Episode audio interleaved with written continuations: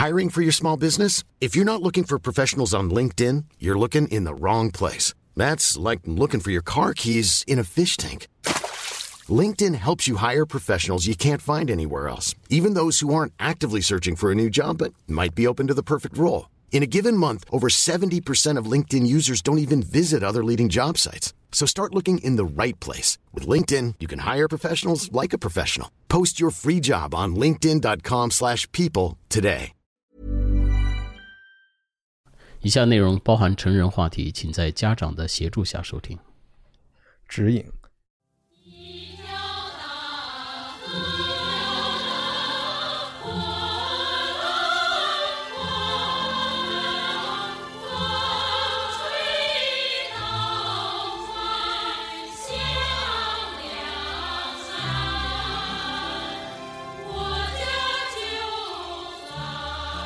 欢迎收听文化土豆，我是一康糯米。今天我们聊两部反差很大的影视作品，一部是最近在 CCTV 电影频道播出，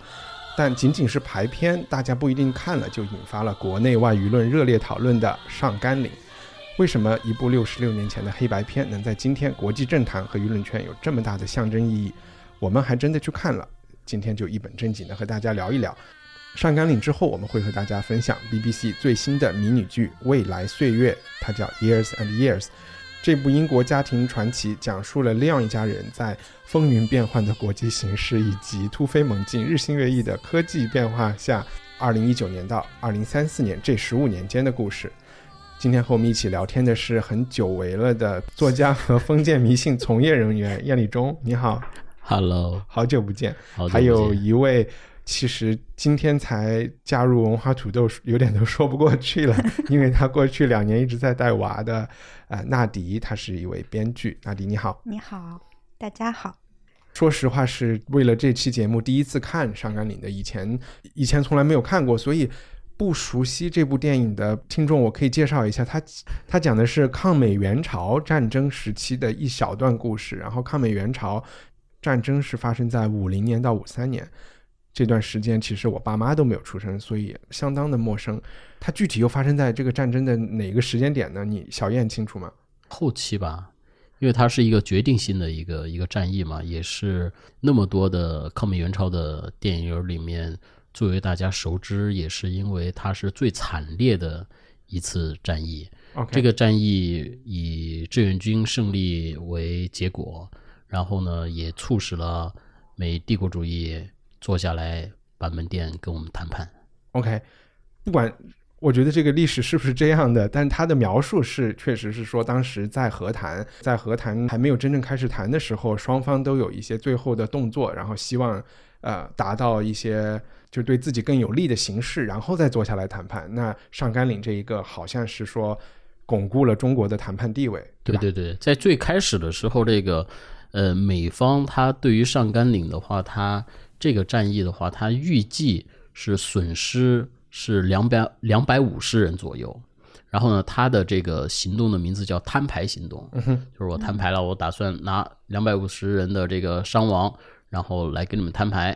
他就是他的理论，就是说我我有钱嘛，我狂轰滥炸嘛，所以他有飞机啊，有坦克呀，有这个重型的各种各样先进的设备啊，他就跟你打消耗嘛，反正有钱。但是中国那个时候是。都基本上是轻型武器，也就是有手榴弹啊，就是有些有些迫击炮都一定要嗯在那个最有利的位置上，他们才舍得用的。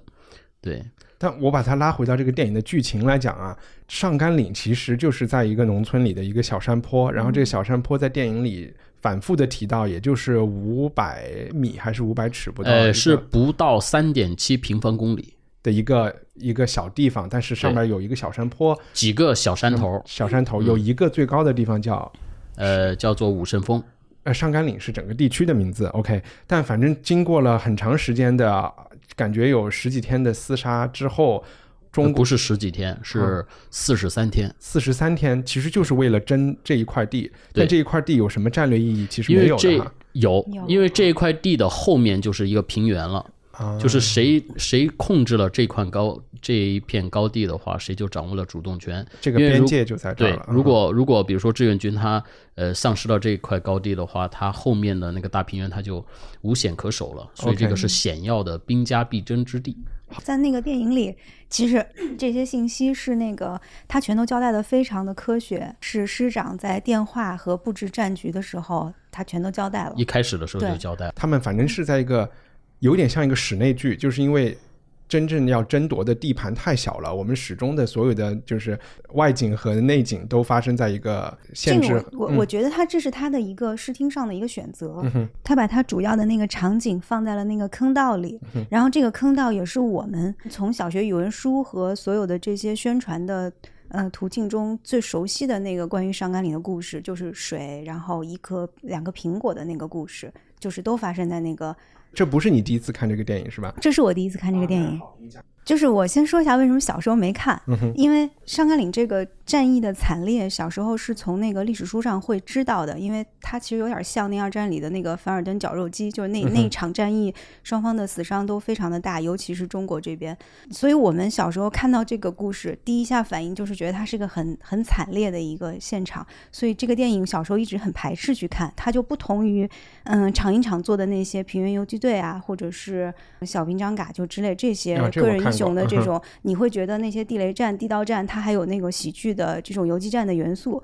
但是这次因为要录这个节目，我看了一下，觉得跟我想象的还是不太一样。一点儿都不惨烈。一点都不，他有那个很松弛的部分，所以我是很欣赏这个编剧和导演的，他们处理的方式是非常好的，然后他的群像的塑造也非常的好，他不是那种高大全的，就是个人的一个高大全的形象，包括他要塑造那个连长，连长的那个私下个人的一些形象啊、你说的连长是那个特别喜欢喝水的那个，对啊嗯，OK，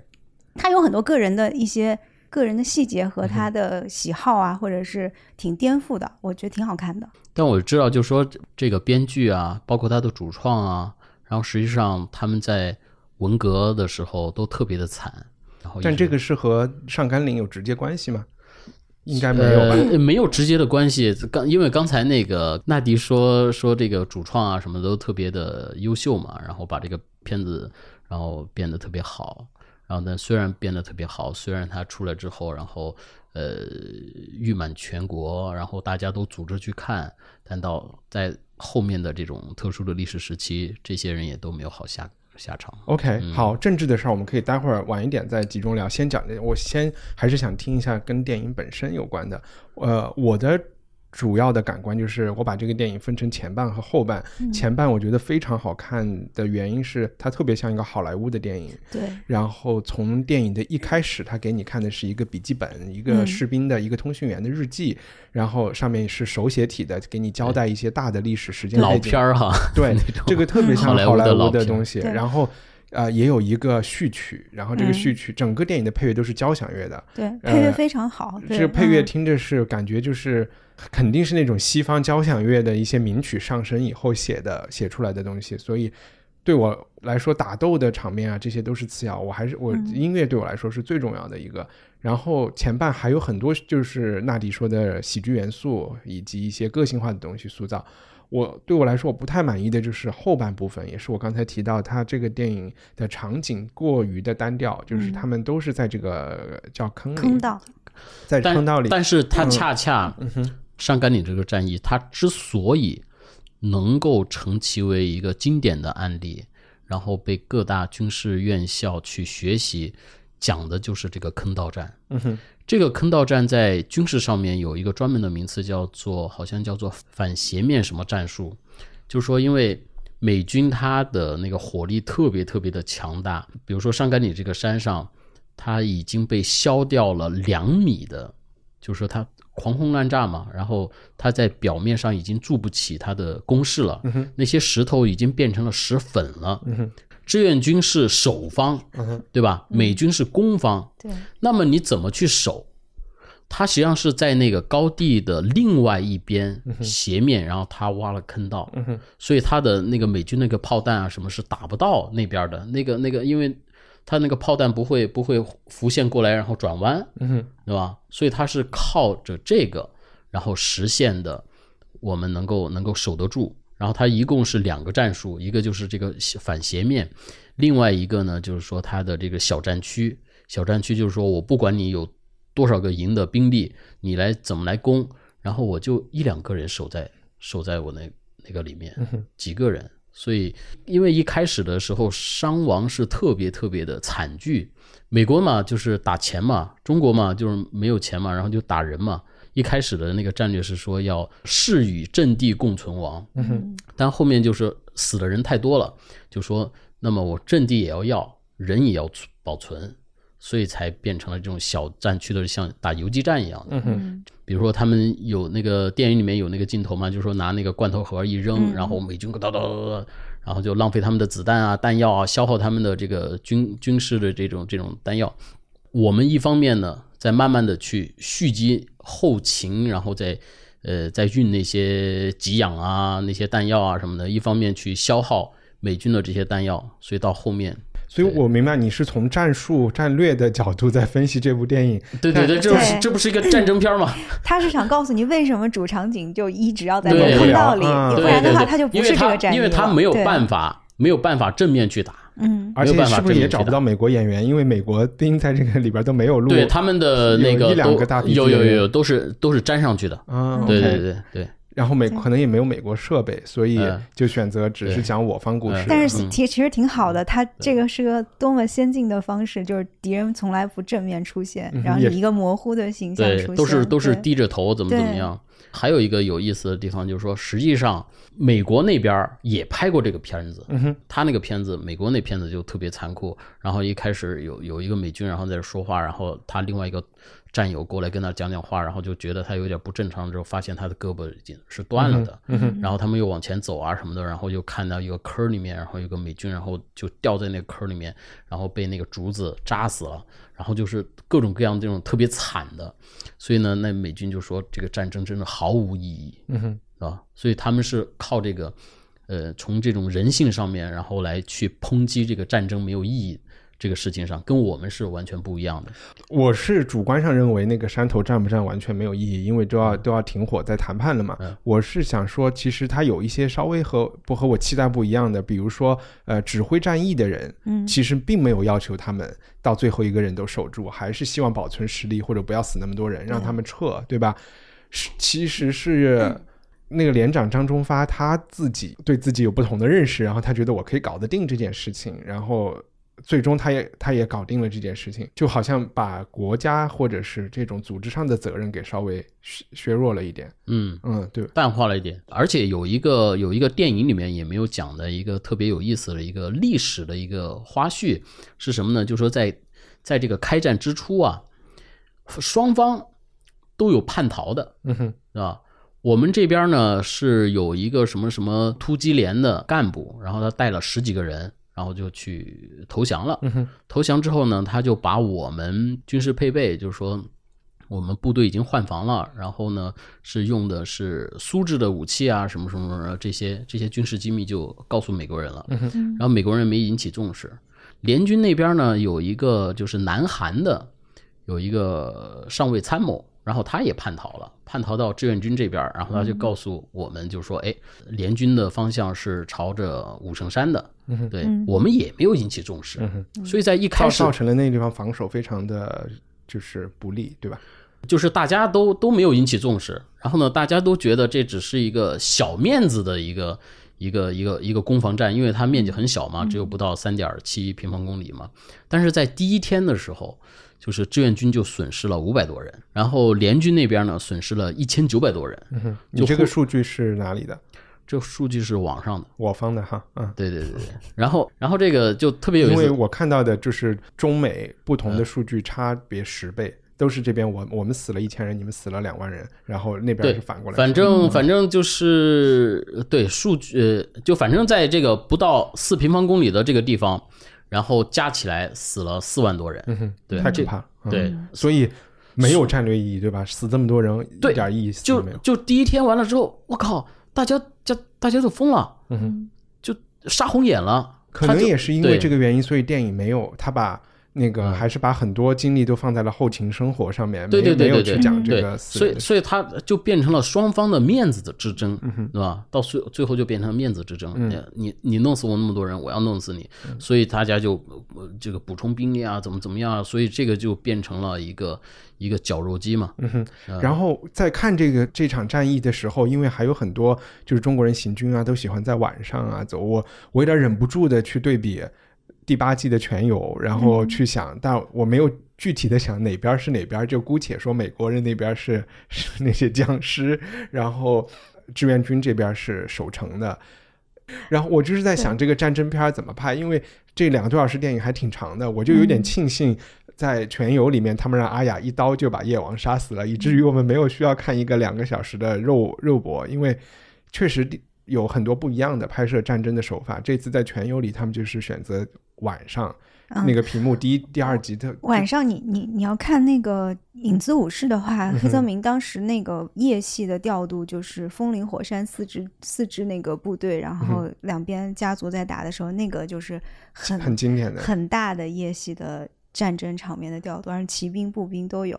就那个对。想看。对，那我问个别的问题，就是嗯六十多年以后我们再看这部电影，一般的人会觉得，当然我觉得有两种想法，一一种是觉得那一段时间是好像建国后我们国家电影的一种黄金时期，但今天来看，你会觉得哪些东西是依然有效？它是它确实是黄金时期的作品，哪一些东西是你又会觉得是相对比较过时，现在不会这么拍了的呢？那个时候，我觉得主要是那些电影从业人员的一种精神状态吧。嗯那个时候，比如说你要去你要去拍一个电影儿，那一定要到下连队体验生活，然后一定要琢磨，一定要什么，每个人都特别的用心，呃，而且没有任没有什么管制，大家真是发自内心的要要要去把这个形象弄出来。但现在的电影的话，主要就是一个商业行为，所以你是觉得他们一看就是体验过生活拍出来的？你是想说这个意思吗？而且那个时代的语言你，其实有些时候我们有成见，我们说好像那个时代的那些文艺作品啊什么的，感觉都会特别老土、特别的八股文什么的。但其实没有，对，其实没有，特别的生动。其实你把它放到今天来看，它有一些元素就是没有过时。就像我说的，敌人没有正面出现的战争片，然后没有直接表现正面战场，而是表现的是坑道里的这个主场景，然后还有对于人物的那个群像的刻画，然后每个人都不是很。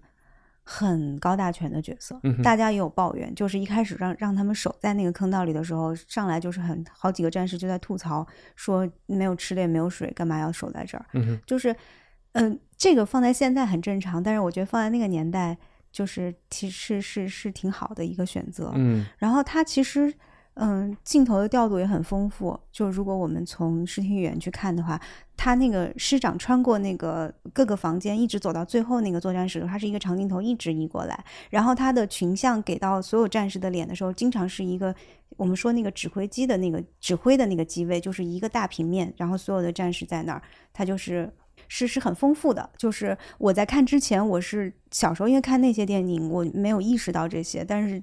嗯，这次看我就觉得他们还是在创作上进行了很很多的尝试。然后就像小袁之前说的，他那个体验生活也好，或者怎么样，还有包括他们以前制片厂的那个拍摄方式，就是不管你多大牌的演员，你现在需要一个群演或者需要一个配音，他马上就能过来过来上，他们是当成一个。八小时或者是十小时的一个工作，他不是说我今天在这个组演这个角色，我下了戏我就能走了，他不是，他是创作，他们都是一直在一起的，对，所以可能他那个东西出来的就更纯粹一些。当然，它里面有很多过时的东西，对，比如说呢？就是、啊，就是其实对于战争的这个本质，他并没有探讨。然后，这也是我们说每次他有暗示吗？你觉得导演有有？我觉得比较少。他我觉得比较好的处理是他们在坑道里听王兰唱那个歌，嗯就是一个很安静的这么一个场景。就是这个，我觉得在后续就现在的中国战争片里很少出现。就是比较诗意的一个场景，就是在那么残酷的一个环境下，给了一小段这个进进场的空间，就是时空。但那个可能就是有那么一点含蓄的反战的东西在里面吧，就是大家一起。这怎么理？解？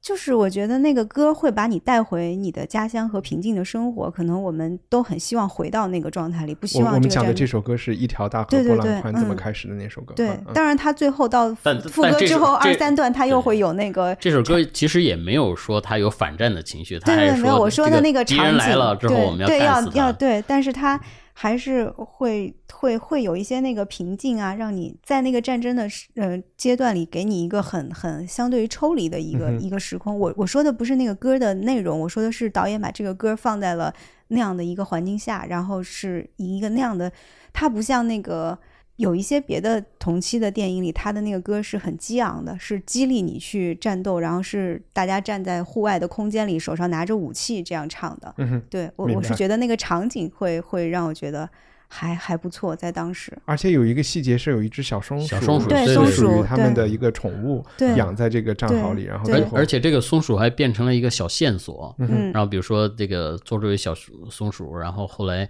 他们不是缺水吗？嗯，然后要从那个石缝石头缝里面滴水下来喝，然后他们来喂这个小松鼠，对，哦，呃。有没有毒？让他先尝一下这个。不是，要让它让它哦活下，让它让它活下去。，OK OK，然后到最后，这个线索他没有丢的，到最后，然后呢，他们已经胜利之后，然后把那个小松鼠，然后呃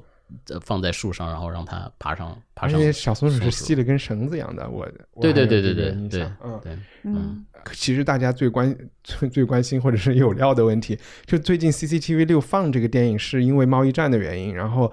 我不太清楚他想表达的是，你觉得他们的用意是什么？然后看了之后会这个 CCTV 六这个电影频道在央视系统里面被称为六公主，你听说过我吗？从来没有，你讲讲，，她叫六公主，她任性，嗯就永远都没有人知道她会播什么。，OK，对，所以她比如说，呃，那个王宝强，然后被出轨的时候，他就马上播一个人在囧途，嗯，对，然后所所以它有点像一个环球时报，一个央视的对对对对，只嗯它是其实有点像媒体，你知道吗？它是根据那个，它也不是，它就是娱乐新闻上有什么，或者是别的新闻上，它就跟它应景的安排跟着播它当天的排播，对，所以他的排播是以当天实际播出节目为准，哦，OK，对，所以他被央视所以系统叫广播电视报都没有对它的这个任性任性的六公主嗯，对，但这个这个东西被排上排上去以后，我看到国际媒体的反应就。他们就觉得这是一个很重要的信号，也许他们听了我们的这个 播客以后就会改变这种想法。就他们觉得这是一个很重要的信号，因为好像中国政府现在要煽动一种，也不叫煽动，或者是要动员一种爱国主义情绪，然后要让大家回到，要找一个中国战胜了美国的，哪怕是在一个一个比较有限制的一个时间地点的这么一个场景，然后告诉大家，只要有这个叫强大张发财还是叫的 张忠 发张这样强大的精神意志，就一定能战胜。就是要是要说这个吗？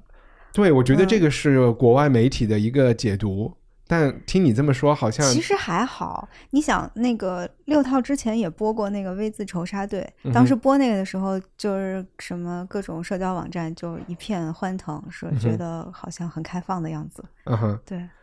所以其实有时候是他们不太了解这个系统里面中央六台有可能是在高级黑吗？这应该没嗯，应该不是吧？这是他们的传统，这已经很长时间了。嗯这不是这不是这一次中美贸易战他才这样的，是他一直以来都是这样的。嗯，就出现什么事儿什么的，他就会播一个他在他的片库里面能够找到的跟这个相关的片子。嗯，有一点 AI 推荐的意思，也没有细细细的去想过。嗯我在看了这个片子以后，反而会给我一些，我觉得就是对呃朝鲜战争的一些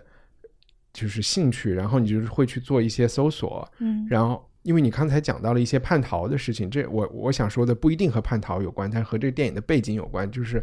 以前上学的时候没有学过，就是为什么和谈一直谈不下来。他们和谈就和现在贸易战谈判一样，有 A、B、C、D、E 几个项目，其中最谈不下来的项目就是一个战俘交换的一件事情，你没有听说吗？没有嗯嗯然后这个战俘交换，呃，按照惯例，就是按照所谓日内瓦协约，战事结束后，双方要把你的这个战俘还到他的原国嗯去。对，但是被俘的北韩和中国的战俘在联合国的这个控制下，有相当比例，甚至超过一半的人都不愿意被交回去。我开始还以为这可能很多是北韩的人不愿意回去，我去查了一下，发现这里面其实主要是中国人不愿意回去，原因是在中国，因为我们知道这个战争是五零年开始的，就是建国的时候，中国的解所谓解放军里的绝大部分人其实是国民党老兵，或在不同时期，就是在内战的时候嗯被、收编的，被收编的。然后这些人他们其中也相当部分去打了这个越战，呃，不叫越战，朝鲜战争。然后他们被美国人俘了以后，就想回台湾，然后以至于呃，美国的那个战俘，就是这个叫什么关战犯的这种呃集中营里面，就去一个一个的面试，然后把他们分开关。就是那种想回大陆的就关在一边，想去嗯台湾的，然后为此他们还专门的去找了就是所谓国际法各种去研究，就是说因为台湾和大陆的都是中国嘛，所以送回台湾并没有违，他们认为没有违背那个日内瓦条约，嗯。还是回了你们国家，只不过回了你们国家另外一个省。然后蒋介石也把他们都收了，就是因为是也是一个外交胜利嘛。啊我之前看过一个一个一个文章，就专门讲这个的，就是就是同样，嗯，比如说这个志愿军，然后被俘的，然后那些那些在最后交换战俘的时候，然后就很多去了台湾的，然后都活得还挺好的，然后那些回归祖国的，基本上在文革的时候就被干死了嗯，啊，然后还有一些有可能都不用等到文革。我觉得凡是当过战犯的、被俘虏过的人，因为我家里有亲戚，就是就是革命战争的时候，呃，或或就是被被俘虏过，都是有问题的。对，然后呢，还有一些呢是那个要等到八十年代才对还有一些是那个美国的，美国的那个那个战士，然后被我们俘了的，俘了的有一些他不愿意回美国去，嗯哼，他愿意要留下来。对，你这是搞笑的吧？这不是搞笑的，这是真的。对，然后有一部分，然后他们就选择留在了红色中国，嗯，因为他们当战俘的时候，我们去给他们也给他们洗脑嘛，他们就觉得帝国嗯主义真是特别坏，然后我们要留在红色中国，然后他们就真的就你怎么确定这个事儿不是一个现不是一个宣传编出来的故事？不是啊？因为我看过纪录片儿，它有这个纪录片儿啊。你怎么知道纪录片不是编来骗人的？呃，那你要这么说的话，那就没法说了。但是有多少人去了？因为比如说去台湾的是数以千计的，嗯，呃或者是那你问，那你问什么是编出来的？就是说呃有多少美国人、美国战犯在这个战争后选择留在红色中国？呃，有一部分，一部分是以几个算的？我我我不记得了。啊对，总之是反正反正我就记得，就是说他们选择了留在红色中国，然后呢，中国政府还给他们解决他们的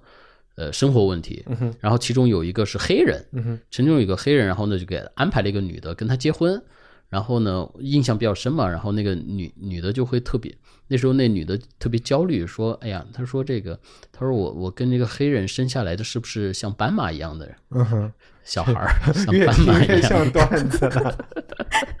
没有，他这是纪录片，他还不是文章，嗯哼。它是 OK，纪录片的，呃，大家可能网上能搜到，嗯哼。对，好吧，这个 就是用一个段子消解了我们刚才想对意识形态的讨论，对，挺牛的。反正我当时因为不知道有这个国民党老兵的事情，所以我又在想这个电影里有没有留下任何呃这种蛛丝马迹。呃，他们那一连的人有一些如果能，但他们也不敢聊国民党时期的事情，对吧？其实不会即便有也不不会敢留。下任何蛛丝马迹，你不要幻想，怎么可能在这个电影留下蛛丝马迹？嗯，对，我们再聊一下这个电影的音乐。你们看的是就是一条大河波浪宽的的的的这个，嗯你们觉得现在电影好像很难很难听到，就迪士尼的电影除外啊，就 Frozen 这种，就是它的主题曲能够这么长经久不衰的，这是为什么呢？当时的那个这些歌的创作力量还是非常强大的。然后，应该是在那个四九年到六六年，我们说电影史上叫十七年时期，他那个时候，嗯，像长影厂就算是全国最强的厂，就四大厂里面算是非常强的做战争片的厂，他基本上每个电影都会留下很好听的歌。嗯，嗯，因为这个被他们当成是这个电影创作中的一个非常大的任务，嗯，被提出来了。嗯哼，这个我觉得像放在现在在商业电影中，就很像是张一白，他不管拍多烂的电影，他一定要留下一首王菲唱的主题歌，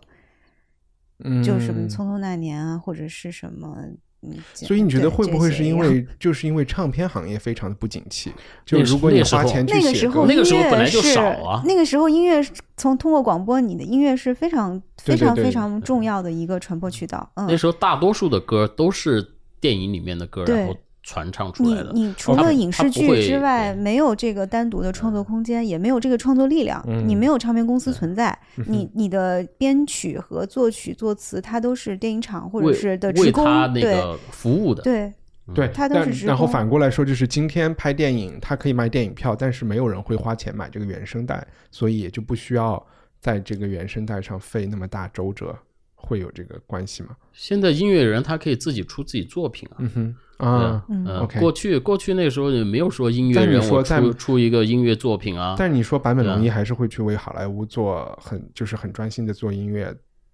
但是我们这儿现在就现在更多元化了嘛。对，嗯我觉得那个时候是我觉得很简单嘛那个时。候是目标不一样，嗯目标就是我们啊音乐是这个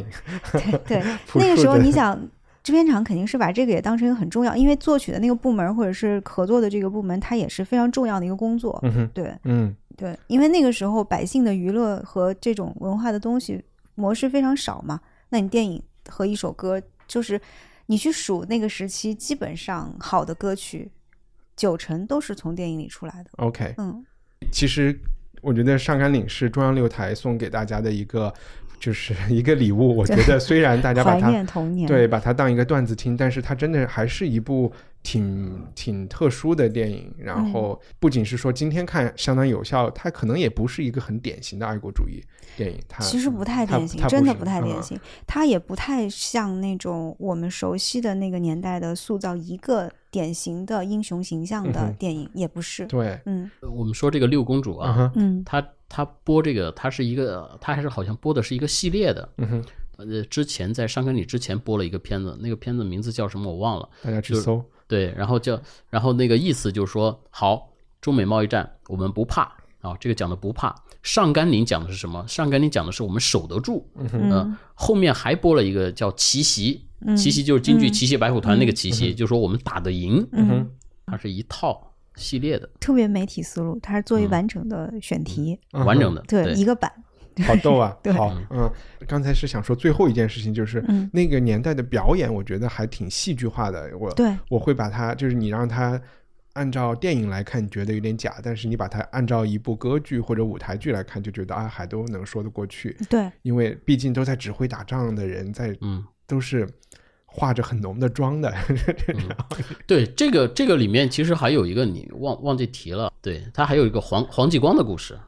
在里面，所以黄继光是上甘岭的一这个对啊。是，以他为原型，就是那个最后那个小战士是对。是以他为原呃型创作的这因为因为个角色。黄黄继光他本身他不是一个在前线里面打仗的，嗯哼。他就是一个通信兵，OK。嗯。他就觉得我我我我来朝鲜，我就是来打仗的，我不是在后方的，所以呢，他就请了一个三天的假，就跑去上前线了。OK 对，上前线，他实际上用的不是那个爆破筒，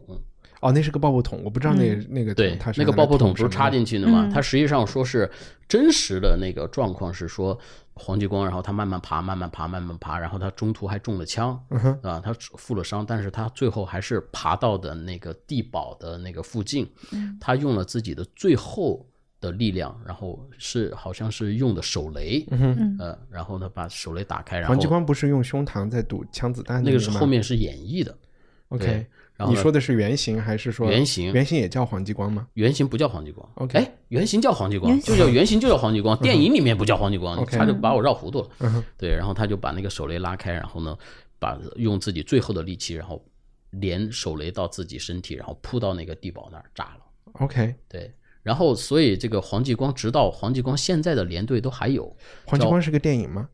黄继光是个人呐、对，后来拍电影没有拍电影，就是一个小学课文是吧？对嗯对，黄，我们小时候跳皮筋儿就有黄继光、邱少云，他们牺牲为人民。对，我知道，我知道，就因为现在这个网络这个这个假新闻文化，搞得嗯我已经不知道什么是真，什么是假了。就一再的要去 check 一下。嗯，对，现在我都不知道去 check 啥。对，然后完了之后就是那个我们那时候看那个黄继光嘛，就介绍黄继光那个知识啊什么的，就说黄继光的那个连队现在都还在，呃，然后他叫黄继光光荣连，他是一个一排长嘛，就第一兵，所以那时候他们比如说他们那个英雄英雄连他们那一排，然后要早点名的时候，然后都都会都会说都会点说黄继光，然后所有的战士说到，啊，有这么一个，就是他永远都在。好吧，那个 这很冷吗？我靠，这我怎么听着那么感动啊？我觉得有点冷。但你知道，我今天上午又去在网飞上面看了一个美国拍的纪录片，它叫《Medal of Honor》，它这个就有点像美国的，就就是不是英国有个什么维多利亚勋章，美国有个叫 Medal of Honor，然后他就一系列就讲不同战役得了这个最高荣誉的这个人，嗯然后再讲呃朝鲜战争的时候，就讲了一个日裔的美国人叫 Hiroshi 什么什么的，这个人的故事也挺感人的，我看的也也有点激动，我就简单的给你讲一讲。你老为美国人激动，不是这两边你都会激动，但是我觉得上甘岭拍的更像是一个喜剧。怎么喜剧啊？多多多残酷啊！那时候上甘岭那个那个瞎子在那儿指挥，跟大家说你们看南边北边，这不是很多喜剧元素吗？啊对，那个那个，但你说你说到那个勋章的那个事儿嗯啊，然后我是知道说，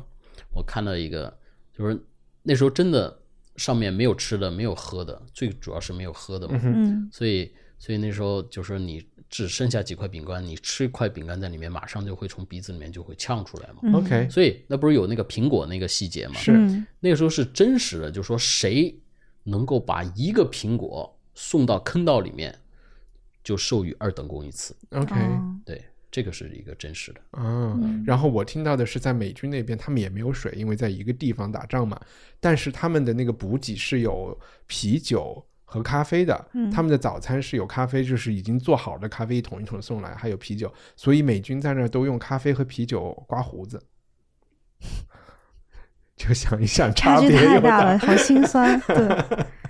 对啊，我回到讲这个日裔的这个人，他也非常的，就是他的也很传奇，就是说他家人是刚好他们住的那个地方在二战的时候日本人不够多，然后呢就没有被集中营关起来，但是他又想去参军，然后又不让他参军，因为他毕竟是日裔。后来越战他就去参军了。他是在汉城附近守卫汉城的时候，他的后面的那些他那个排的人就都受伤了，他就说你们赶快撤，他就一个人拿了一个机枪守卫他的那个地方，然后守卫守卫着没有子弹了以后，他就拿着刺刀在前面杀，然后据说他一个人也杀了五十个对方来的人，又有手雷什么的被炸晕了，然后又关到关到集中营里面，后来放出来的一个人，后来也是艾森豪尔就是给他给他赐予了一个勋章。反正两边的故事你看了以后都都觉得挺感人的，然后就觉得好，真的毫无意义，这个是挺毫无意义对的，战争就是毫无意义的。太太太可怕了。，嗯我们就讨厌一切政府以任何名义和形式宣扬战争。但战争片儿你不是也挺喜欢看的？嗯，也没有很喜欢看吧。原来小时候喜欢看。嗯哼，呃，那我们现在就赶快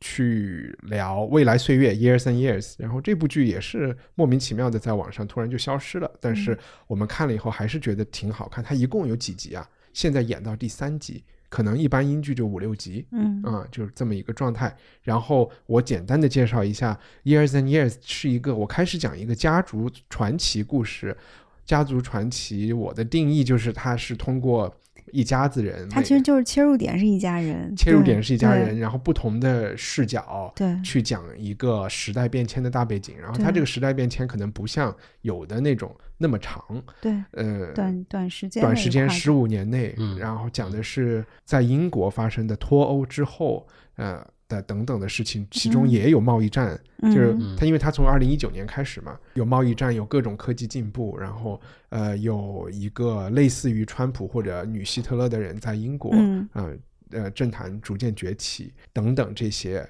也有人会觉得，起码音乐上或者感觉上特别像黑镜，我不知道。呃，你们会觉得它和黑镜有有相似的地方吗？我觉得不像，有一一一点某点点对你们某某一个某一个部分有一点。你们谁先讲像和不像的地儿？嗯，我觉得它就黑镜的话，它主要是讲某一种科技对人的影响，而它这个 Years and Years 里面呢，它是有很多方面的科技，就看这个还挺过瘾的。就是一开始他的女儿戴一个面罩，然后说话什么什么，他呃，实际上他说我我希望把自己就变成一个数据，嗯哼，呃，数据的话就可以永远都活下来嘛，而且嘛，我把我所有的意识我都下载下来，然后就变成一种数据生活。这个肉身的话，你就不用去照顾它，我觉得还挺酷的。但是呢，它跟黑镜的区别就是说，如果黑镜的话，他可能就会在这方面一直写下去，但是在这部片子里面，它只是其中的一个点，他其他的还有还有他们家一个亲戚，然后呢去去那个守寡了很多年，然后呢碰到一个男的，然后那个男的他正在呃床上，本来跟他准备啪啪啪的时候，然后突然发现这个男的他平时是跟一个机器人，就是在在在在在在亲热，然后呢他就觉得他受不了一个这个男的，他觉得太变态了，嗯，对它有各种各样的这种科技对人的影响，对，其实我觉得它还挺综合的。它里边讨论了，其实现在只有两集嘛，我们只看了两集，它里面讨论的东西其实特别多。首先从贸易战往后延伸到真实的实体的战争，然后对大家的影响，以及核武器对，的使用以及核武器的使用。第二，然后是人工智能对年轻人的影响，以及对代际关系的影响，嗯然后对于父母这辈人的工作的影响，然后是银行这些东西、金融产品的虚拟化和网络化对于人的财产的影响。他的那个小女儿是脊柱裂隙嘛，所以她是半身不遂的。但是他其实提到了他们有那个基因基因修改对于新生命这种的影响，但是谁又能获得这种基因修改的机会？嗯这些东西，其实黑镜是比较极端和就是在一条路上，就像刚刚小袁说的那样，它是在一个视角上一直往下走。但是，嗯、年年就让我感觉他，嗯，是以一家人为切入点，他这个其实是很套路的东西，因为一家人他们可以有，嗯，在编剧的角度来说，就这些人必须赋予他们不同的年龄、社会身份和地位，然后阶层，你才能够把这个小的群像建立起来。但是小的群像之间又必须有那个深刻的联系和密切的这种沟通，那就只能通过这个各个阶层、各个生活在各个地方的一家人，通过那个他们叫外 New 婆 Mew 还是什么，就是有一个机器人，他们。每天用那个机器人来聊天儿，对对。就解决了这个沟通的问题。对，沟通解决了一个对话的问题，就是超跨越时空的呃跨越空间的一个对话的问题。就这个是解决了一个编剧上的一个硬的一个一个东西，就是嗯。他们不需要是呃在一起起，但是他们的阶层差异能带来一些差异的视角。嗯，包括那个，就是我们说他那个妹妹，就是残疾的那个妹妹，她就会是那个女希特勒的支持者，嗯因为她的阶层相对于低一点然后，嗯，他的那个哥哥的财产受到了影响的时候，他的妹妹的第一反应是，至少你还有那八点五万欧元，嗯，因为我们都没有哦，英镑。嗯对，但是他并并没有去 care，他已经失去了一百多万。这也是我的反应。我我当时就说哇，还有对八万五还可以。对，你看这个就是，但这个这个东西我看的时候，我觉得就是一个很具有现实性，嗯，因为现在我们已经越来越难看到真正的钞票了，对吧？嗯，都是对都是我们都是什么微信啊、支付宝啊，转来转去、转来转去都是数数字的。字，对对嗯，如果某一天，比如说你都不用其他的，你就来一个没有网了，嗯，你就你就一下就变得身无分文了。你没有网了，你没有办法支付了，对别人也付不了你了。嗯，对，所以我们就越来越依赖这种网的同时的这种享受它的便利性的同时，也产生一种一种隐约隐隐约约有一种风险在。对对嗯对，就包括那个那个电影里面，对吧？所有人去排队去想要取钱的时候，然后呢，突然发现哇都没有了，所以那个一开始维持秩序那个警察，嗯就反而就说哇给还我的钱，对我也是在这家银行。对嗯对不对？嗯对不对嗯，有有些人觉得它是个恐怖片儿，因为豆瓣上有一些就会觉得越看越吓人，嗯、尤其是第一集。嗯，其实我觉得他这个吓人就跟黑镜那种不太一样，黑镜那种是把未来感做到了整个整个片子就是异化了，就是不是你现在生活的空间，你的整个的空间都发生了变化。这个片子最吓人的就是它有点像那个僵尸肖恩，就是你的后院出现一个僵尸，嗯你也只能用家里的东西去打它，你没有什么高科技的东西。然后这个片子里就是它的高科技是点缀在你的生活里的，而且是近未来，就是只是五年之后，你你完全有可能想象那个女儿身上带着的那个虚拟表情，它很有可能会出现。嗯哼嗯、那个东西它嗯不太会彻底的改变你的生活，但是它会。嗯、一点一点的侵蚀你的生活，然后影响你原来生活里的这些问题。嗯哼，嗯，所以它的可怕就是，或者是让人觉得恐慌的地方，就让人觉得是在于特别真实，很真实，就是对它是日常的，然后一点一点的告诉你对它会有科技对这些变化。人的现实的嗯影响，我是一点儿都没有，就是觉得很觉得害怕是吗？对，我嗯觉得他的这部电影的科技层面的东西，我都觉得 OK。嗯，我是觉得政治层面的东西是呃更吸引我注意力的啊。这个也是我觉得他他大家觉得他可怕的嘛，因为他把那个你你心里一直想的说不太会有这个战争吧，他就把它拍出来了。对侥幸你你的那个侥幸就落空了，就是嗯对我是想说，这部电影在网上有很多人跟我推荐，然后也我也非常希望大家能够把好的片子跟我推荐。然后那几天刚出来的时候是一个什么情况？就是说所有人都很不满意《全游八》的大结局。嗯然后听了我们上一期节目的人知道我很我是非常喜欢《全游八》的。接着大家就看开始看切尔诺贝利，嗯，然后就会说哇，切尔诺贝利牛逼，然后比嗯全优八才看了一集就超过了全优八，然后接着就出现了另外一种意见，就是说哇，你们要看年年，年年比切尔诺贝利好看很多很多，然后就是在这样的这种召唤下，我去下载了来看了，看了以后呢，我就有一种感觉，就是说刚才我说的就是。呃，全游八不好看，切尔诺贝利好看很多，然后年年更好看，这是一种很就是就是小圈子内比较时髦的观点。嗯然后我现在是希望，我反正对这种时髦的观点都有点怀疑。嗯但是你不看呢，又不好意思跟人打招呼，我看了年年以后呢，嗯我就觉得没有那么好，我甚至觉得它不一定有，呃切尔诺贝利也好，呃，我觉得它和切尔诺贝利很难比，所以我觉得嗯它没有黑镜好。稍微解释一下，我我就先说它好的地方。我看了第一集的时候，大家会知道第一集的进展非常慢，看到第一集都看了百分之八十，你都会觉得这就是一个爸妈会看的这种家庭的温馨剧嘛，嗯然后，都是一家人就是聚餐的这种场景，但它的目的就是让你亲近这些人嘛，然后你知道他们的人物关系，然后他们的生活状态，然后在他给奶奶过生日的时候，中国就投了呃，美国就投了一个原子弹到南沙群岛，改了个名字叫叫红沙红沙岛，对，然后你觉得哇，嗯在我看来呢，这些还是用这种原子弹的方式来吸引你的注意力。OK，这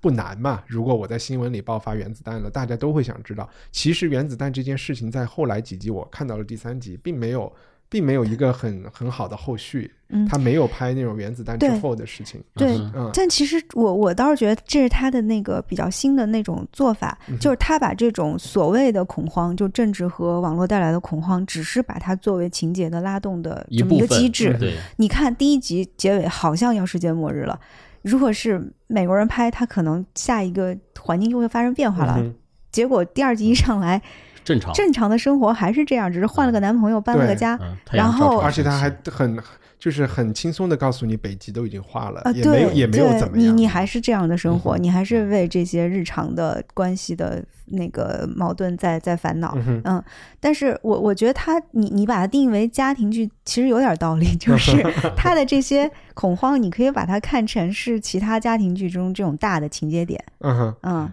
然然后呢，我就是觉得它作为好的方面，我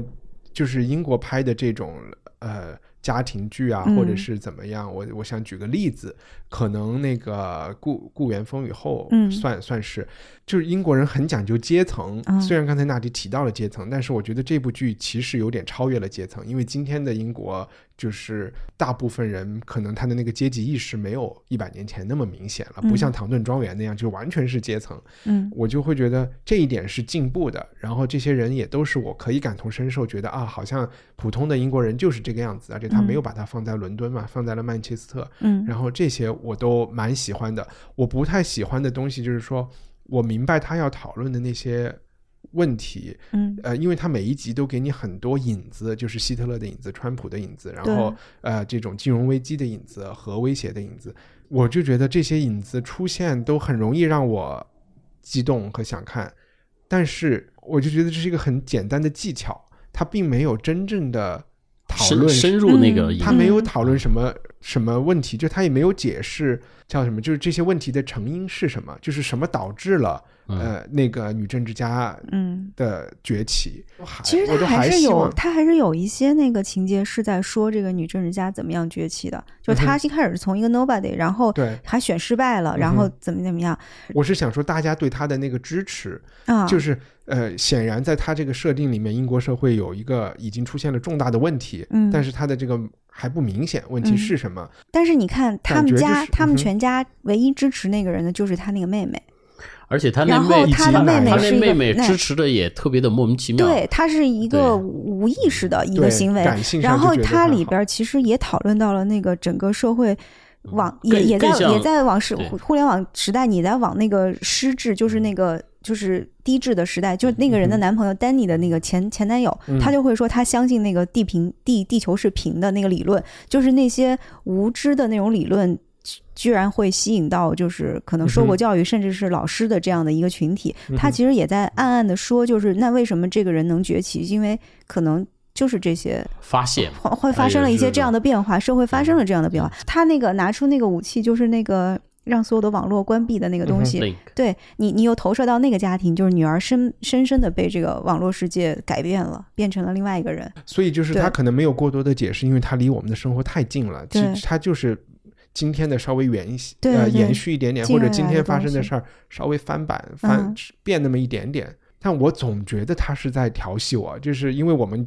我我就觉得九幺幺之后看新闻，嗯，呃，就会有一种感觉，就是我靠，这我到底有没有被操纵？就是小布 什也可以当总统嗯啊，然后他们就这样就去打伊拉克了，嗯然后就是啊，川普也行，然后哇，他们还能脱欧，就觉得，然后这些所有的事情在中国也都有它的翻版，你就会所，以你仔细想想，不觉得他很陌生？对，就，包括那个前男友去举报那个在加油站工作的现在的这个男朋友，嗯，这个就是你利用大环境的恶劣去做一些私怨的事情，啊，就是很熟悉的事全民大举情。报时代，对对对，他就是去做了这个事情，嗯哼然后在在那个剧里，他表现的非常的轻描淡写，他就嗯是去拍买了一个东西，拍了张照片，这个男孩就被他送回去了。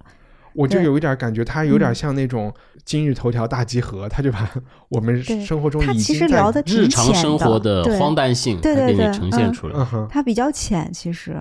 对，这就是我想说的，又浅，但是那个点又非常多，所以我不知道他后续会不会。所以你有点同意我了，他对他就是不停的在按这些点，你你就想，为什么大家一上来觉得一二两集非常好看？它非常可接受啊，嗯，就是他的那个接受的门槛儿非常低，嗯。就是你只要稍微关注一些这些话题。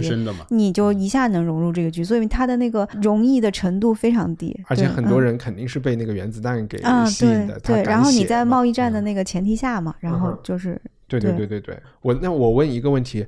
因为这个剧的这个世界已经发生了很多变化，然后它一直在变，但是他们这一家人好像异常的团结。然后对我来嗯说，如果说现在的政治、经济、文化、科技在做什么改变，其实它就是在它在瓦解传统的家庭的结构和他的信念。对对吧？但是我不知道这是不是他这个节目里一个不自洽的地方，他又给你出现了一个《红楼梦》一样的一家人，嗯然后他特别们的欢快是吧？就他们甚至都不是《红楼梦》呀，《红楼梦》呀，大家还各怀鬼胎，各种 那个什么要算计这个大家庭的东西，他就是很美剧的那种，就是但我觉得他的那个感觉，对，就是嗯看看起来它也是一种技巧吧，嗯嗯因为他把所有这些人给他捏到一起，捏到一起呢，每个人都有自己的那种矛盾冲突，就你能很很明显的看到这个编剧的痕迹特别的明显。它其实是一个套路加一个反套路，对，嗯然后嗯然后比如说你指的套路是什么？反套路就是你用一家人作为切入点，大家把一个大环境扣在这儿。这我们国产剧里面拍了很多，什么《千秋家国梦》跨跨度一百年呢，许氏家族什么的之类。反套路就是他其实是要聊一个那种未来感的东西，但是他把它放在了这种家庭的那种套路里边去去做。对，但我我其实是觉得他是不是认为这个外部的环境瞬息万变，所以他恒定的那个东西就变成了那个一家人的关系。嗯，如果你一家人的关系也是变量的话因为你，看那个在在黑镜里面，他嗯可能他就不会用这种方式，对。他可能就是一个孤独的人，他家庭就他强就离场了，他强调这个科技嗯。给人带来的孤独感疏离的那个和疏离感对，然后呢，这个的话，它它又有科技，但是呃好像又你如果不把那个科技那个那个部分呈现出来，就是一个彻彻底底的一个 家庭伦理剧。我始终都想，世界上不管发生什么事情，他奶奶还有那么大一栋房子可以卖那天了。那天我们在家聊的时候，就是说那个这种变化对于上层阶级的打劫，就是那个对钱都没了奶奶，但是你一定要在乡下买一栋房子，就是那个之前我们聊说，就是国内会不会乱或者什么的，嗯 然后就会说有一个。嗯，就老颓，他就他就会说，他说那个觉得最好的方式就是你在乡下弄一个大宅子，然后先找人看着，然后万一有什么你就去那儿待着就完了。那也来不及。你你在乡下的房子修好了吗？你说北京的还是老家的？随便我的天都算呀、哪，他还有对呀养猪可以退的地方，人生赢家。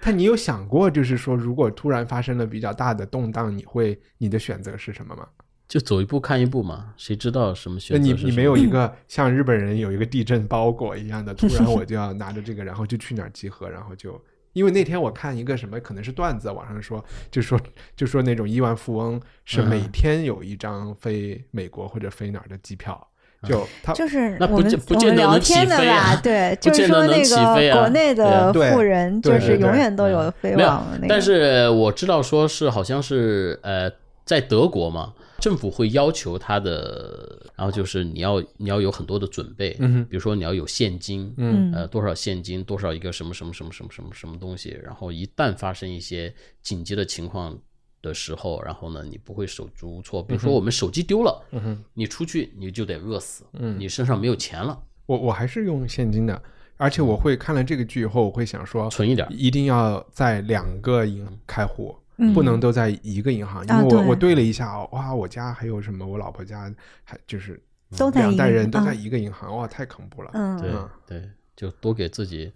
那个做点儿后路，嗯，好吧，提醒大家就是多取点儿 取点儿现金出来所以。最后啊你们、你是你们是觉得好看还是不好看？我觉得还蛮好我觉看的。得好看是好看，但是没有那么深刻，对，没没有那么愿意看。对，不是，嗯，可以看，但是嗯，嗯。对，是可看性很强的种那么深刻，，但没那是也比么深刻大多数的国内剧要深刻的多。对对对，OK，就我这几天又看了第四集《切尔诺贝利》，啊，我就会发现，我就有点看不下去了。你知道一个在俄罗斯留学八年的人，他就跟我说他不会看这个，嗯哼，他就说那个这个东西永远都是那个立场先行的，哦他就认为。嗯，但他是一个俄罗斯五毛嘛，对对对，他就他就一直让我看那个俄罗斯自己拍的那个。他说，如果不是他们强有力的这种救援或什么的，那个的危险会、哦危险会很大。对，第二集开始就是开始讲俄罗斯人做的牺牲和强有力救援了，就是因为第一、二集拍的太好了，然后我就跑去看了书嗯和回忆录，看完以后我就开始觉得，哎，这个剧简化了很多，或者是哦就跳了很多事儿，然后你就会觉得你已经知道了一个更丰富的原型了，嗯，这个剧就看着没那么大意思了，就嗯，相相相对来说，所以。嗯嗯，我们每一期还有一个编辑推荐的环节，虽然好像最近四五集都忘记这个环节了。小燕开始，呃，我推荐大家做个菜好吗？好呀，为啥？是因为你自己 没有，因为我师傅刚来北京，然后呢，他这次来的时候，然后就就这个这个做了一个特别好吃的一个炒土豆片儿，也你你师傅做给你吃，嗯，对，呃，在我在不是我之前我在我师傅庙里面的时候吃过那个炒土豆片儿，然后这次过来之后，然后我就说我想学这个，然后就教我了。嗯，对，很简单，土豆切片之后，然后泡到水里面，然后下锅，锅里面呢下油，油油里面呢加一点姜末和加一点小辣椒，呃，干的辣椒炒一炒，然后这个重点来了，就放黄豆酱。OK，放几瓢黄豆酱进去之后，然后呢，你就把土豆片儿捞起来，然后在里面炒，炒一炒，然后再放一放一些料酒，然后再炒一炒，然后再放一点水，好，炒一炒就出锅。那最后这是一个软的还是脆的？这个是一个，如果你要不泡那个水的话的话，它容易软，但是你泡了那个软的话，这个叫做酱爆的土豆片，很酱好吃。OK，、嗯最开始那个油是要多到可以炸这个土豆片，还是不需要？哎也不需要，也不需要，也不需要。好，技术总结完毕，厨师长嗯燕礼中鼓好掌。那你呢？我被突然 Q 到，你也被 Q 到，我我我也在，我们想一想，嗯嗯，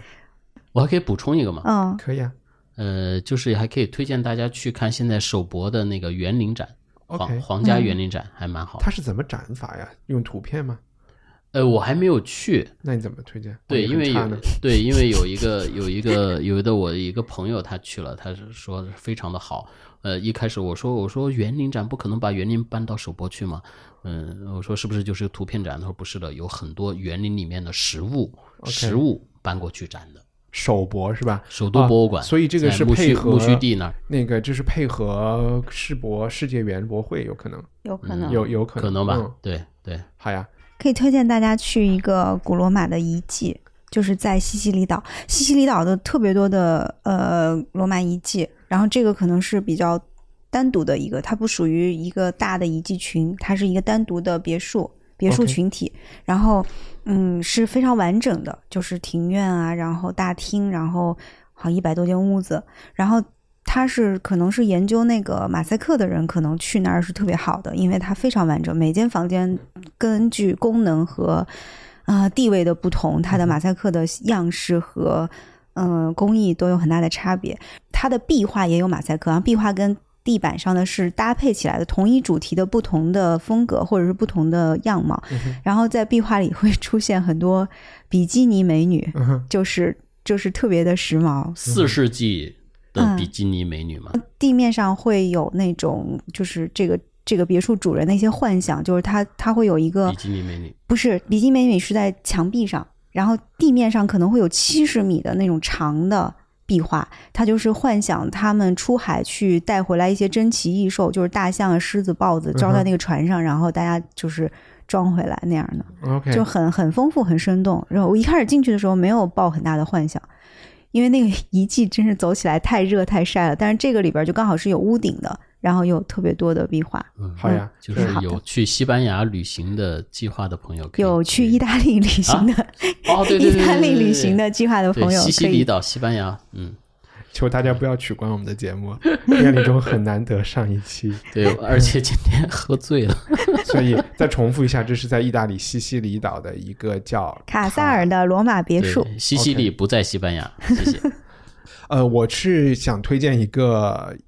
有点像小燕说的一样，我也没有去过，但是准备要去的，就是北京要马上要开那个世界园博会嘛，嗯然后要呃从现在开到十月份，反正要开小半年，嗯呃，大家可以选一个不那么挤的时候去，因为一开始好像因为那个席老板要去，就会特别隆重。哦，这个我可以补充一下，因为这个园博会的这个设计师是我哥们儿，啊，那可以给呃我票吗？中国建筑设计研究院的这个郑院长。然后呢，他是我直到现在我也没去，他是他姓郑还是他是郑院长？他姓他姓郑，但是他是副院长，郑副院长。对，然后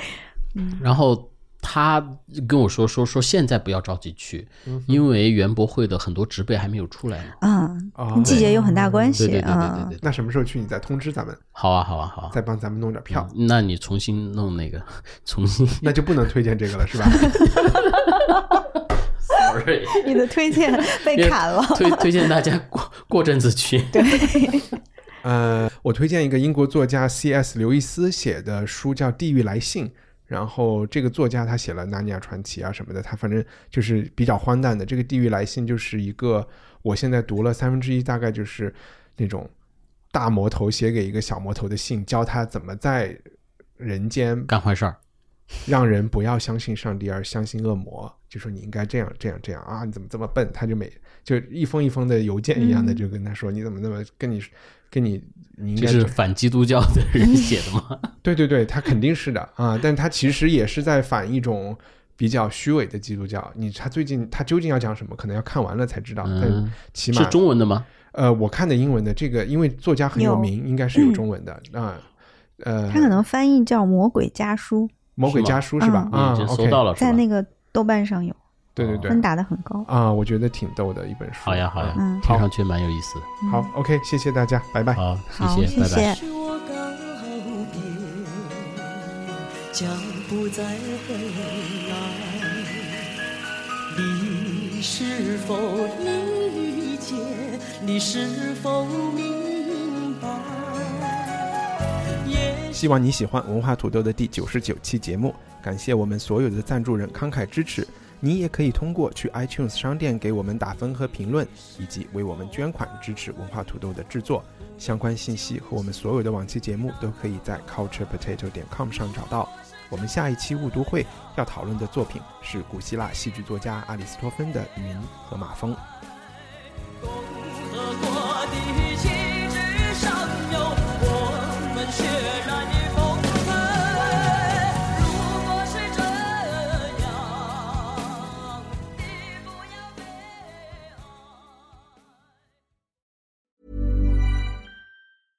Hey, it's Paige DeSorbo from Giggly Squad. High quality fashion without the price tag. Say hello to Quince. I'm snagging high-end essentials like cozy cashmere sweaters, sleek leather jackets, fine jewelry, and so much more. With Quince being 50 to 80% less than similar brands. And they partner with factories that prioritize safe, ethical, and responsible manufacturing. I love that. Luxury quality within reach. Go to quince.com slash style to get free shipping and 365 day returns on your next order. Quince.com slash style.